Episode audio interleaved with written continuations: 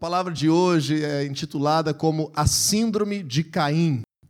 Nós vamos estudar a história de Caim e Abel e nós vamos verificar como que algo aconteceu no coração de Caim, algo aconteceu na realidade em que ele estava vivendo, que fez com que fosse rompido os seus relacionamentos, nesse caso, relacionamento entre irmão, relacionamento familiar, que causou desgraça na sua vida que ele colheu consequências ruins para o resto da sua história e que também Deus estava sendo parte daquele momento e nós vamos estar entendendo como que na verdade o que nós estamos tratando e vendo hoje aqui na palavra de Deus é uma grande arma de Satanás contra as nossas vidas desde sempre. Então, a essência daquilo que nós vamos falar hoje aqui é entendermos que Satanás ele se levanta quando nós começamos a buscar a Deus quando nós começamos a ter uma fé em Jesus Cristo, uma fé que não pode ser abalada, o Senhor Jesus, que é todo-poderoso, que tem poder para nos livrar, para nos salvar, para nos restaurar de toda a obra das trevas, Satanás se levanta e normalmente ataca justamente os nossos relacionamentos. Vamos começar lendo um versículo que o Senhor Jesus promete, Mateus capítulo 16, versículo 18. Vamos juntos fazer essa leitura da palavra de Deus. Se por acaso você não trouxe Bíblia, tem aqui no telão. O Senhor Jesus reúne os seus discípulos em um momento especial da sua vida nessa terra, em um momento em que já estavam caminhando com ele aproximadamente três anos, e o Senhor Jesus, ele ali recebe dos seus discípulos uma resposta de que o seu ensino, os princípios que Jesus estava trazendo, eles haviam frutificado na vida deles. E Pedro, ele responde de forma correta, que o Senhor Jesus agora ele entendia de verdade como sendo o filho do Deus vivo, o Cristo de Deus, o Salvador do mundo. E aí o Senhor Jesus, com base nesse conhecimento, com base nessa revelação, nesse entendimento que os seus discípulos, como nós hoje somos, tiveram, o Senhor Jesus faz uma promessa. E se você também crê que Jesus é o Salvador, que Jesus é o Cristo sobre a tua vida, essa promessa faz parte das nossas relações também, faz parte do teu dia a dia também. E ele disse assim para Pedro, que respondeu, talvez poderia colocar aqui quando você lê o teu próprio nome. Jesus diz assim: Eu lhe digo que você é Pedro, e sobre esta pedra edificarei a minha igreja, e as portas do Hades não poderão vencê-la. Jesus estabelece aqui não só a identidade de Pedro, não só o chamado de Pedro, mas como Pedro significa essa pequena pedra, Jesus diz: Olha, também, Pedro, assim como o teu nome, essa grande afirmação que tu fizeste é uma base para toda a história daqui para frente. As portas do inferno, as portas do Hades, do reino dos mortos, como era conhecida essa expressão lá na Bíblia, não terão poder contra a igreja. Não prevalecerão contra a igreja. Então aqui nós vemos que existe uma promessa de Jesus muito clara para cada um de nós, que quando nós decidimos ser igreja, tudo aquilo que Satanás possa causar de destruição nas nossas vidas pode ser vencido, superado e não vai prevalecer. Quando nós decidimos ser igreja do Senhor Jesus, nós recebemos poder que vem do Senhor Jesus, poder que vem por meio de sermos cheios do seu espírito para estar avançando, para estar conquistando, para estar percebendo, tendo sabedoria, para estarmos vivendo a vida de uma forma diferente, como nunca antes, usando a nossa fé para superar os obstáculos, para enxergar o futuro, para estar vivendo aquilo que Deus projetou para que nós vivêssemos. Contudo, deixa eu te explicar esse ser igreja, essas portas que da morte, do mal, de toda a obra das trevas que não vencerão a igreja conforme a promessa do Senhor Jesus, essa igreja que é edificada pela palavra de Deus, não é esse prédio que você está vendo. Mesmo que nós acabamos na nossa cultura chamando esse lugar físico aqui de igreja, talvez você pensou hoje, quando veio para cá, nós vamos à igreja. Na verdade, quando a palavra igreja aparece na Bíblia, não é apenas esse significado, e na verdade não é esse significado que está sendo colocado. A palavra igreja significa a relação entre pessoas que se unem com uma fé comum em Jesus Cristo. Igreja é composta por relacionamentos.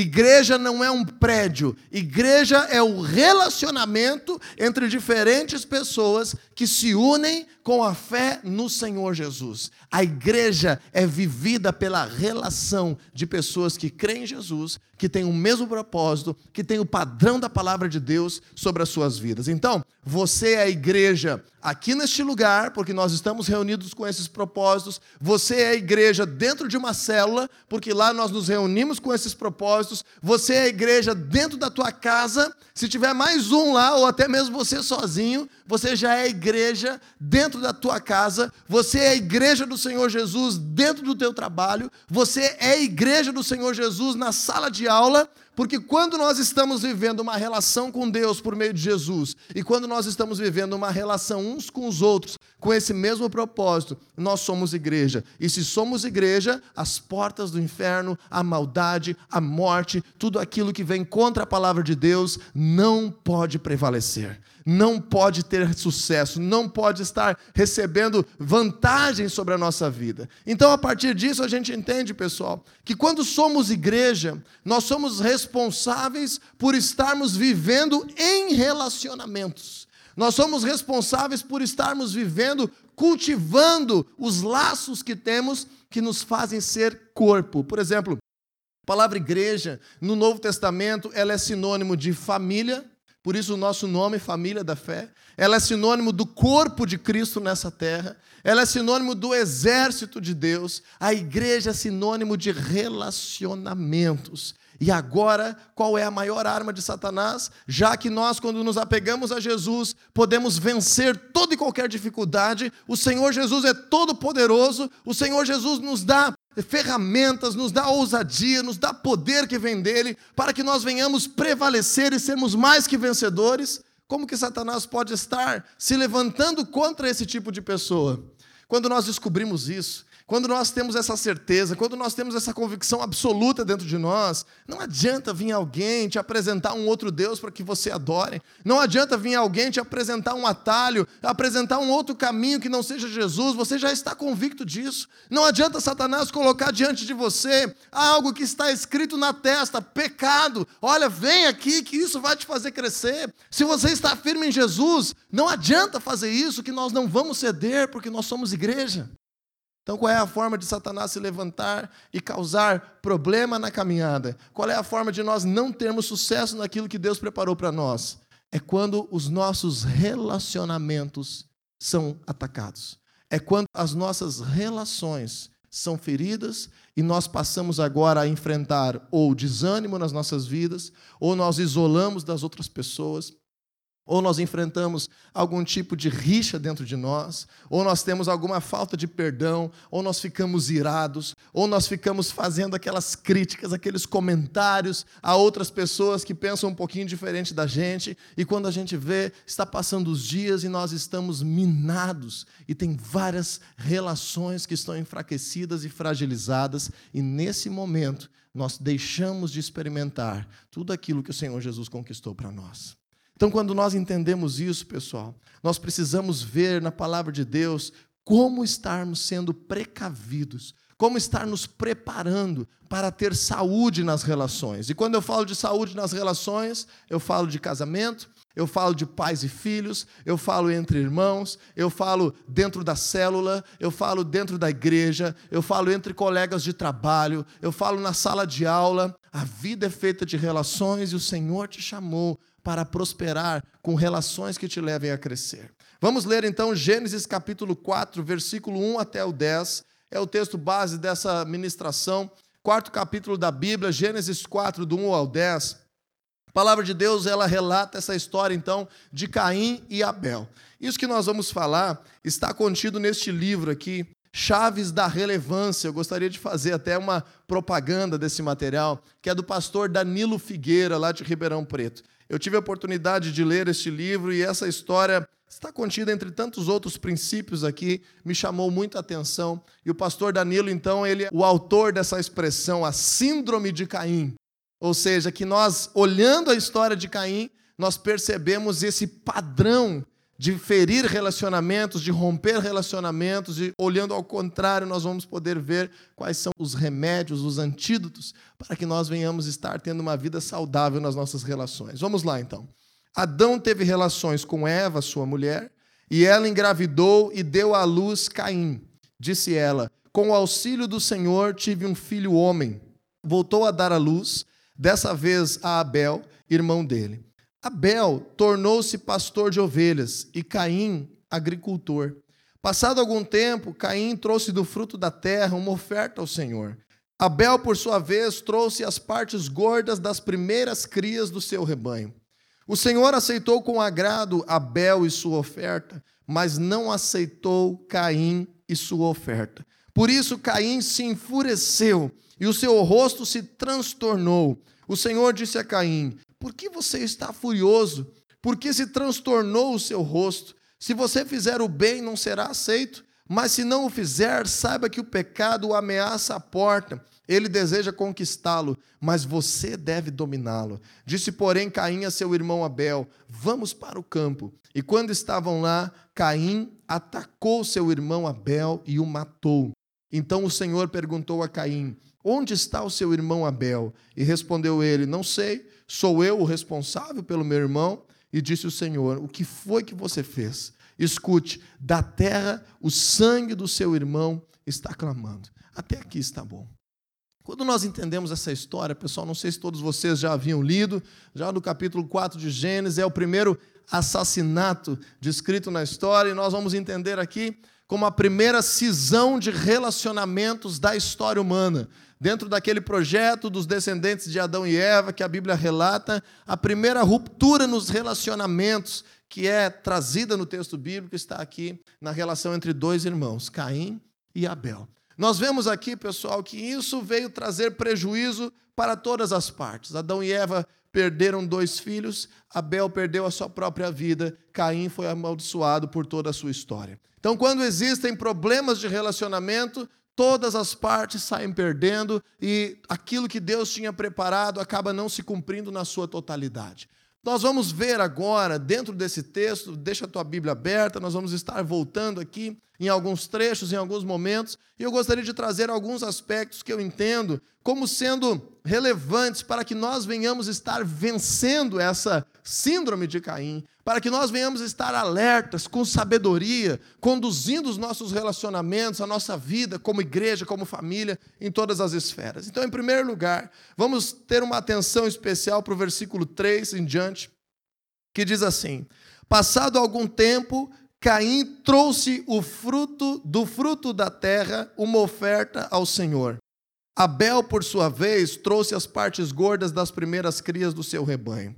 O Senhor aceitou com agrado Abel e sua oferta, mas não aceitou Caim e sua oferta. Até aqui por enquanto. Em primeiro lugar, pessoal, o aspecto necessário e fundamental para que nós venhamos viver de forma saudável qualquer tipo de relação nessa terra é nós edificarmos uma vida com Deus. Edifique a tua vida com Deus antes de pensar no problema do teu casamento, antes de pensar no problema com o teu filho, antes de pensar que não está dando certo lá na empresa, edifique, se preocupe em construir, em restaurar, em fazer crescer a tua vida com Deus primeiro.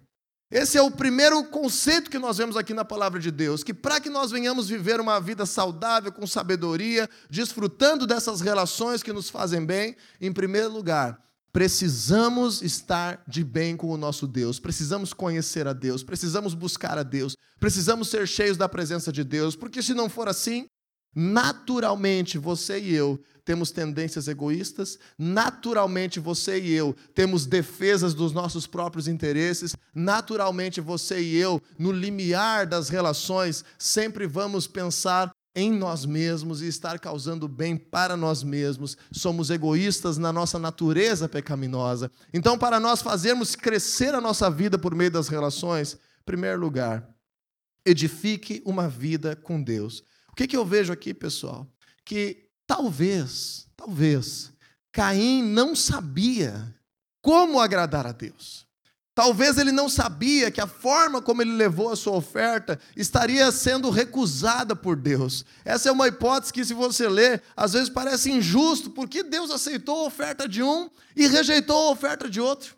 Parece às vezes uma coisa meio seletiva da parte de Deus. Ah, Deus amou mais Abel, será? E rejeitou a oferta de Caim. A gente pode pensar, e pode ser que seja verdade, que talvez Caim não soubesse qual era a melhor maneira de se achegar diante de Deus. Mas quando não se sabe, o que nós devemos fazer? Buscar os princípios de Deus, buscar a palavra de Deus, buscar conhecer, nos interessarmos por desenvolver uma relação com Deus, para que nós venhamos estar oferecendo a Deus aquilo que Ele deseja, para que nós venhamos estar correspondendo uma vida com Deus. Se não, sabe o que nós vamos fazer, pessoal? Vamos viver como Caim. Caim pegou um fruto da sua terra. Como agricultor, ele foi lá, ah, eu tenho que cumprir minha parte religiosa, eu tenho que cumprir minha parte, né? Eu vou escolher aqui um fruto qualquer da terra e vou levar lá para Deus e vou fazer a minha parte. Quanta gente pensa assim? Ah, eu estou vivendo a minha vida, essa semana aí foi conturbada, eu nem pensei em muitas coisas, eu sei que eu agi de forma intempestiva, eu tenho andado como tantas falhas que eu tenho mesmo, mas domingo vou lá na igreja lá, vou fazer alguma coisa, vou oferecer alguma coisa para Deus. Eu vou ir lá na célula, lá, vou oferecer uma hora da minha vida para Deus. Eu acho que daí já está resolvido tudo. Quando nós vemos assim a religiosidade, essa frieza, esse desinteresse por conhecer mais de Deus, vai nos causar fragilidade para enfrentar os desafios. Vai nos causar falta de sabedoria e graça para nós estarmos crescendo. Por quê, pessoal? Somente quem consegue dedicar a sua vida para Deus e entregar o melhor para Deus, consegue entregar o melhor para a sua família, o melhor para o seu emprego, o melhor para as pessoas da sua cela, o melhor para aquilo que Deus colocou na sua mão. Entenda isso. Somente quem consegue se desprender, priorizar e entregar o melhor da sua vida para Deus, consegue também entregar o melhor nos seus relacionamentos. Quem é mesquinho com Deus, quem é pobre com Deus, quem não se importa em priorizar a sua relação com Deus, no limiar vai ser mesquinho como marido, vai ser mesquinho como pai, vai ser mesquinho como amigo, vai ser mesquinho na participação no reino de Deus, vai ser pobre nos seus relacionamentos dessa forma. Isso quer dizer que todo problema de relacionamento em uma vida cristã, todo problema de relacionamento que ocorre na família, na igreja, na célula, em qualquer tipo de área, no trabalho, tem uma raiz em comum de que há uma relação também pobre, fraca e desgastada com Deus.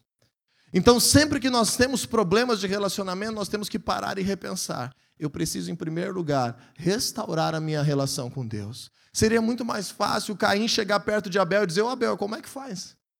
Como é que a gente é aceito por Deus? Como que tu fez para trazer uma oferta que Deus se alegrou? Como que tu fez para ser aceito? Como que tu fez para ser abençoado? Eu quero aprender contigo. Mas ao contrário disso, Caim ele deixou que a sua religiosidade se transformasse em arrogância, em ganância, e ele acabou se afastando de Deus, acabou se afastando do seu irmão. Então, em segundo lugar, quando a gente não edifica a nossa vida com Deus, existe uma segunda consequência. Nós não temos capacidade para lidar com os nossos fracassos. Os nossos fracassos acabam sendo barreiras para o nosso futuro. Os nossos fracassos acabam nos causando medo da mudança. Os nossos fracassos fazem com que nós muitas vezes não venhamos conseguir sair do lugar onde nós estamos, porque nós já falhamos, porque nós nos sentimos culpados, porque nós vemos que nós temos limitações, que nós não somos perfeitos. E aí o que, que acontece, pessoal? Começa a acontecer uma vida amargurada, começa a acontecer uma vida em que nós ficamos decepcionados, desapontados, em que vamos apenas conduzindo ela de qualquer jeito, mas perdemos a razão de ser e de viver. Veja comigo o versículo 5 na parte B após aquele acontecido, diz assim a palavra de Deus: Por isso Caim se enfureceu e o seu rosto se transtornou. Ele nitidamente não soube lidar com o fracasso, não soube lidar com a falha, não soube lidar com a reprovação da sua atitude. Ele aceitou a reação de se encher de ira, de se transtornar, de brigar, de fazer com que no seu semblante fosse transfigurado aquele sentimento que ele estava dando vazão no seu coração. Ou seja, quando nós vivemos a vida, nós descobrimos que nenhum de nós é perfeito. Quanto mais coisas nós fazemos, quanto mais desafios nós aceitamos, quanto mais projetos nós nos colocamos à disposição, quanto mais autonomia nós buscamos, aqueles que decidem se casar, aqueles que decidem então ter a sua própria casa, aqueles que decidem trocar de emprego, aqueles que decidem entrar numa nova profissão, aqueles que decidem conhecer um cliente novo, quanto mais a gente alastra a nossa vida, mais nós percebemos que nós somos limitados. Mais nós percebemos que nós somos fracos, que nós temos problemas a resolver. Dizia o grande filósofo grego que tudo que eu sei é que eu sei que nada sei. Quanto mais eu sei, mais eu sei que nada sei. Ou seja, conforme a nossa vida vai crescendo e os anos vão passando, mais nós somos conscientes das nossas fraquezas e limitações. E nós temos uma escolha: ou nos apegamos a essa fraqueza e fazemos com que essa fraqueza nos iniba de nos relacionar com alguém, nos iniba de mudar, nos iniba de fazer alguma coisa nova, e isso vai matando os nossos relacionamentos, ou nós decidimos dar alguns passos para trás e ajustar o nosso caminho e trilhar aquilo que Deus tem preparado para nós. Eu quero ilustrar isso com um filmezinho que eu quero recomendar para que todas as famílias assistam, um filme é, de desenho animado. Gostaria que todas as famílias pudessem lembrar disso e assistir. Tem até no Netflix, se não me engano. Se chama Os Crudes. Se você não viu ainda, Os Crudes. É C-R-O-O-D-S.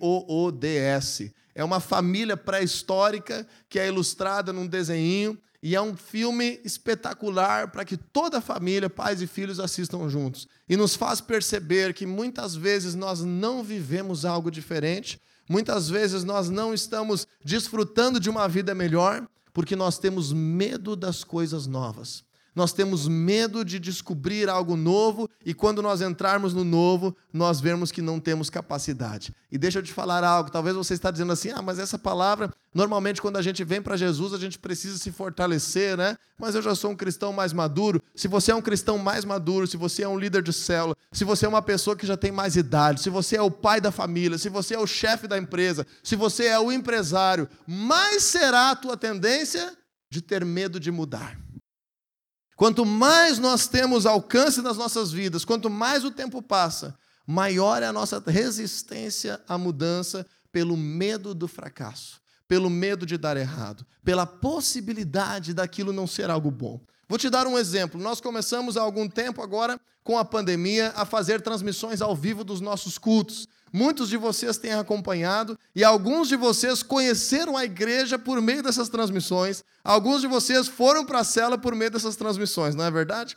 Então, no início, quando nós fomos decidir fazer essas transmissões, nós estávamos levantando as possibilidades, os recursos, os meios de fazer as transmissões ao vivo aqui da igreja. E aí, nós levantamos uma possibilidade que era importante e que nos ligou um alerta, que era a seguinte possibilidade: pode ser que se nós venhamos transmitir os nossos cultos ao vivo, as pessoas vão ficar acuadas, as pessoas vão ficar, em função de todo esse momento, é, retraídas apenas dentro da sua casa, vão esfriar na sua fé, vão perder o contato com as pessoas da igreja e vão acabar tendo prejuízo na sua caminhada com Deus e se apegando apenas à tecnologia que nós estamos apresentando. Essa era todas as possibilidades, pessoal, ou era uma possibilidade?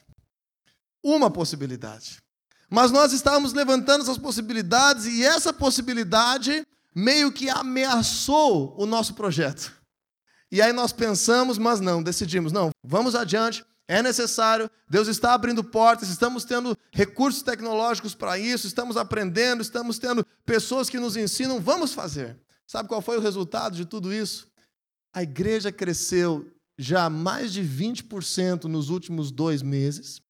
Pessoas vieram para a célula porque conheceram a palavra de Deus por meio da transmissão. Por exemplo, na minha própria célula, nós temos uma família inteira que veio para a célula conhecendo a igreja por meio da live, por meio do culto online. E ainda mais do que isso, semana passada tivemos pessoas que foram curadas de dores por meio da transmissão ao vivo dentro da sua casa. Ou seja, potencializou e multiplicou o alcance da palavra e do poder de Deus naquilo que nós temos feito e nos dedicado e pregado a palavra de Deus. Mas qual era a tendência humana? Nos apegarmos àquela uma possibilidade de que as coisas não dariam certo. Então, nós precisamos aprender a lidar com os nossos fracassos como uma oportunidade de mudança, como uma oportunidade de perguntar para quem tem vivido algo melhor e aprender, como uma oportunidade de olhar na palavra de Deus como recomeçar, como fazer diferente. Eu sempre falo, quando casais vêm se aconselhar conosco, quando existe algum problema de relacionamento, de casamento, ou com os filhos, eu sempre falo uma frase para todos os casos que existe um dilema, né? Daquela coisa, quem está errado, quem está certo. Eu sempre digo assim, bem, se vocês continuarem fazendo as coisas do mesmo jeito, nada vai mudar no futuro. Se apenas reclamar, mas continuar fazendo as coisas do mesmo jeito, ali na frente os frutos vão ser os mesmos. Então, quando nós enfrentamos algum fracasso, quando nós descobrimos alguma limitação, qual que é o teu papel como cristão? Recomeçar. Aprender com quem já fez corretamente, buscar conselho, se fortalecer nos teus relacionamentos e não fazer com que um detalhe nas nossas vidas nos afaste de tudo e todos. Terceiro lugar, pessoal, no versículo 6, diz assim a palavra de Deus: Disse a Caim, o Senhor, por que você está furioso? Por que se transtornou o seu rosto? Então, se você lembra dessa história, você lembra que Caim e Abel trouxeram ofertas a Deus. Deus aceitou a de Abel, mas rejeitou a de Caim. E agora Caim ficou enfurecido, transtornado, chama o seu irmão e mata o seu irmão. E agora eu te pergunto: o que fez Caim de fato ficar transtornado? Foi o fato dele ter trazido um fruto lá da sua colheita para Deus que não foi aceito? Ou foi por causa que ele perdeu tempo indo à igreja e não aconteceu nada na sua realidade? Ou ele ficou transtornado por ciúme e inveja do seu próprio irmão? O que, você avalia que foi o motivo de Caim ficar transtornado? A ciúme e a inveja. Essa última alternativa. Por que, que a gente sabe disso? Porque ele saiu dali, chamou o irmão e matou o irmão. Ou seja, muitas vezes o nosso problema não é o problema da situação, mas é o problema do interior, é o problema do coração, é o problema dos relacionamentos. Ontem nós estávamos aqui num jantar de casais e nós falamos que um divórcio ele não acontece no dia que se assina os papéis. O divórcio acontece no dia que não dá mais vontade de chegar em casa, no dia que a gente começa a não ter transparência, no dia que a gente briga por coisas fúteis e desprezíveis que jamais seriam motivo, mas existe algo lá dentro do coração que está machucado, o relacionamento já está rachado e a gente deixa isso crescer, cultiva essa ferida. Então, o que, que a gente recebe com isso, pessoal? Como que a gente faz para vencer isso nessa síndrome de Caim? Nós precisamos aprender a lidar com o sucesso do outro. Precisamos aprender a lidar quando nós falhamos e outra pessoa do nosso lado está com sucesso. Por exemplo, estou lá na minha célula, estou me esforçando há dois meses, não consegui trazer ninguém para conhecer Jesus, é o meu desejo evangelizar, eu tenho um desejo, eu oro pelas pessoas, mas ninguém aceitou o meu convite de receber Jesus. Aí veio uma pessoa nova na célula essa semana, e na semana que vem essa pessoa nova traz uma família toda para conhecer Jesus. E aí todo mundo está feliz, mas daqui a pouco no meu coração eu não estou sabendo lidar com o sucesso, entre aspas, do outro. Eu estou lá trabalhando, trabalhando, trabalhando, trabalhando na minha empresa, aí a minha esposa começa a trabalhar, troca de emprego, em três meses recebe uma promoção e ganha o dobro do salário. Ao invés de eu ficar feliz, não estou sabendo lidar com o sucesso do outro. E isso faz com que nós venhamos ter um problema grave. Primeiro, nós perdemos. Segundo, as relações se perdem. Terceiro, nós perdemos o que Deus tem para nós. Então, as nossas relações, pessoal, nós precisamos ter muito cuidado.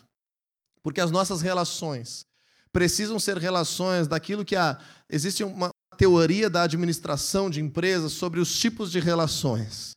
E as nossas relações precisam ser do tipo ganha-ganha.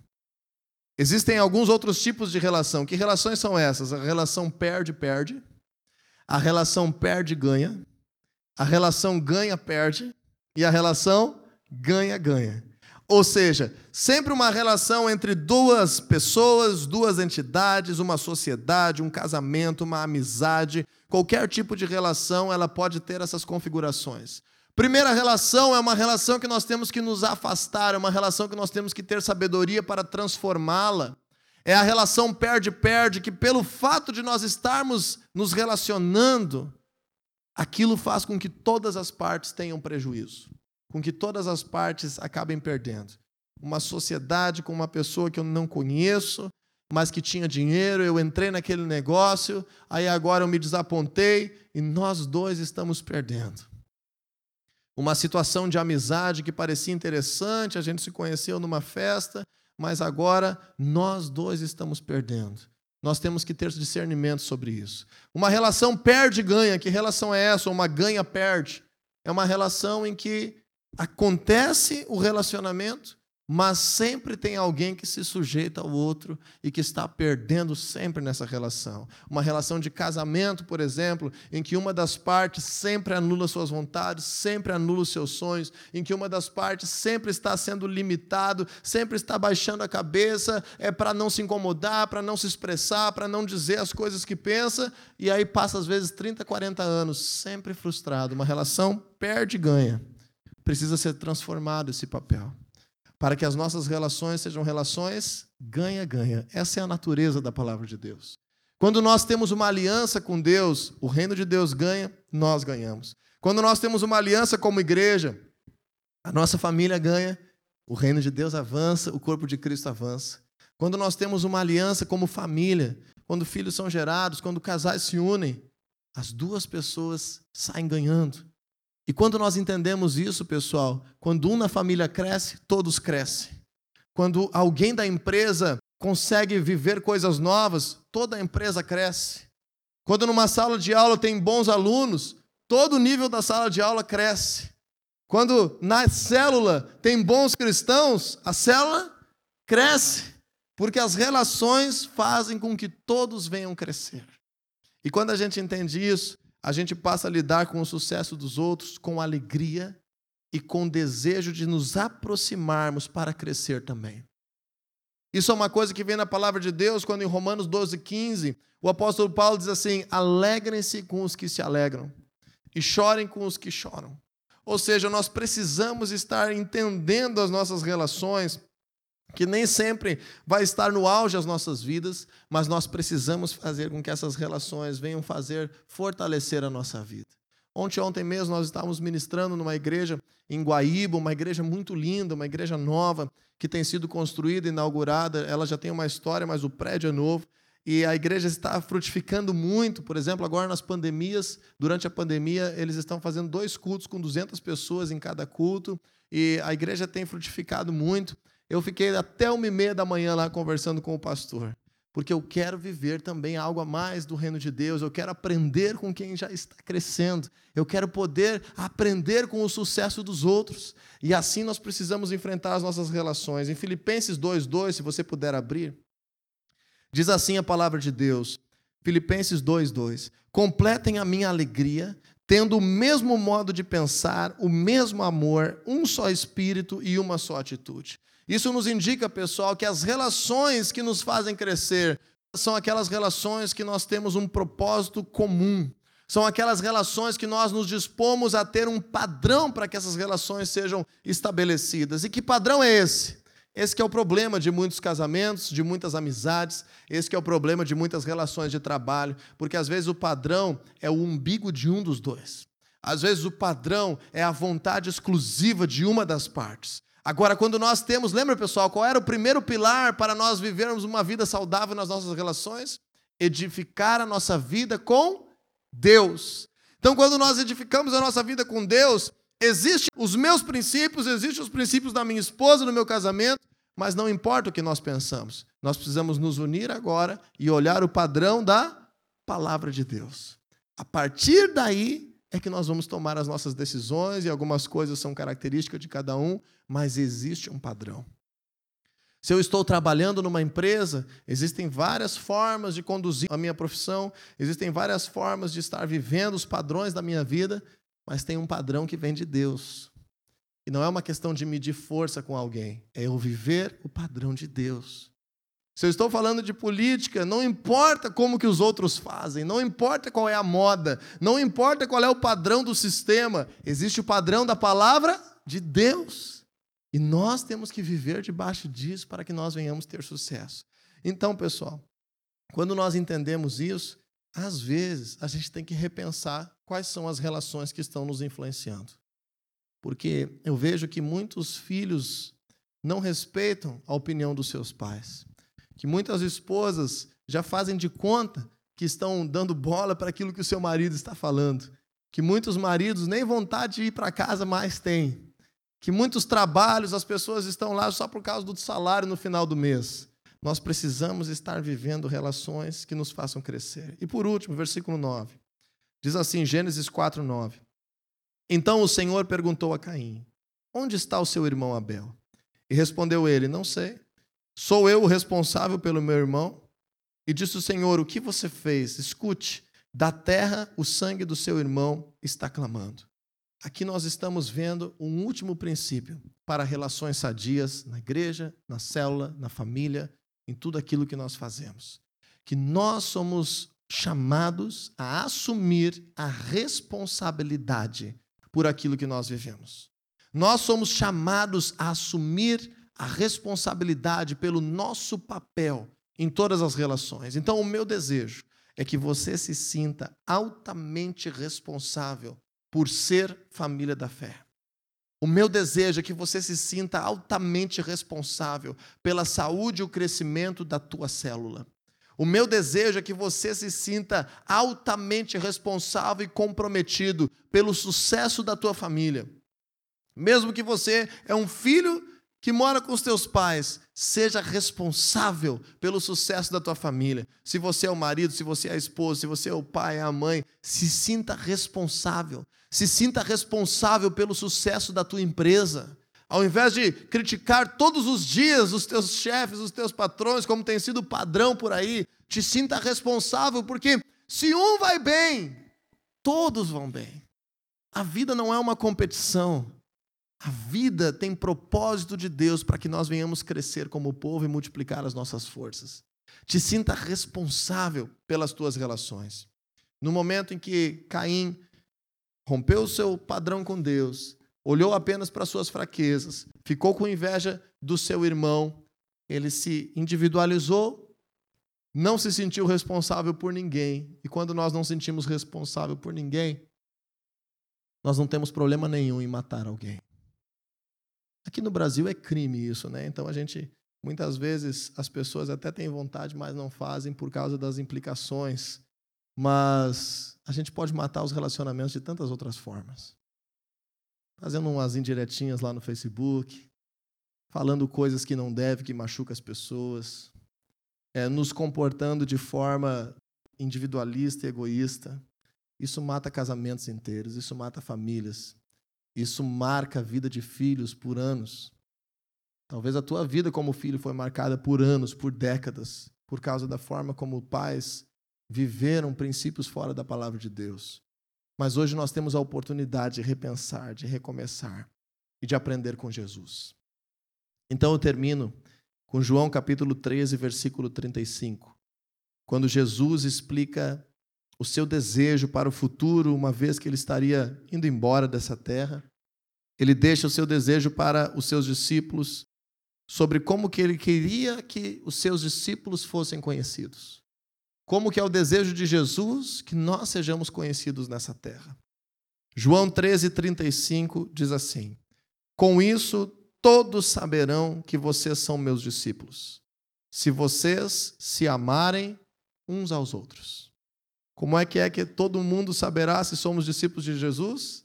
Se nós amarmos uns aos outros. E amar é servir. Amar é abrir mão sabendo que quando estamos juntos, vamos crescer. Amar é ser responsável. Amar é lidar com as nossas fraquezas para que venhamos crescer junto. Amar é ter alegria quando o outro tem sucesso. Sabe quando é que Jesus disse isso, pessoal? Jesus não disse isso debaixo de uma figueira como um poeta, tocando um violão, olhando para o céu, para os pássaros, e disse: Olha, um dia saberão que são meus discípulos quando amarem uns aos outros. Sabe quando é que Jesus disse isso? Leia o capítulo 13 de João. Foi na última noite da sua vida. Jesus disse isso na véspera de ser traído por um dos seus discípulos.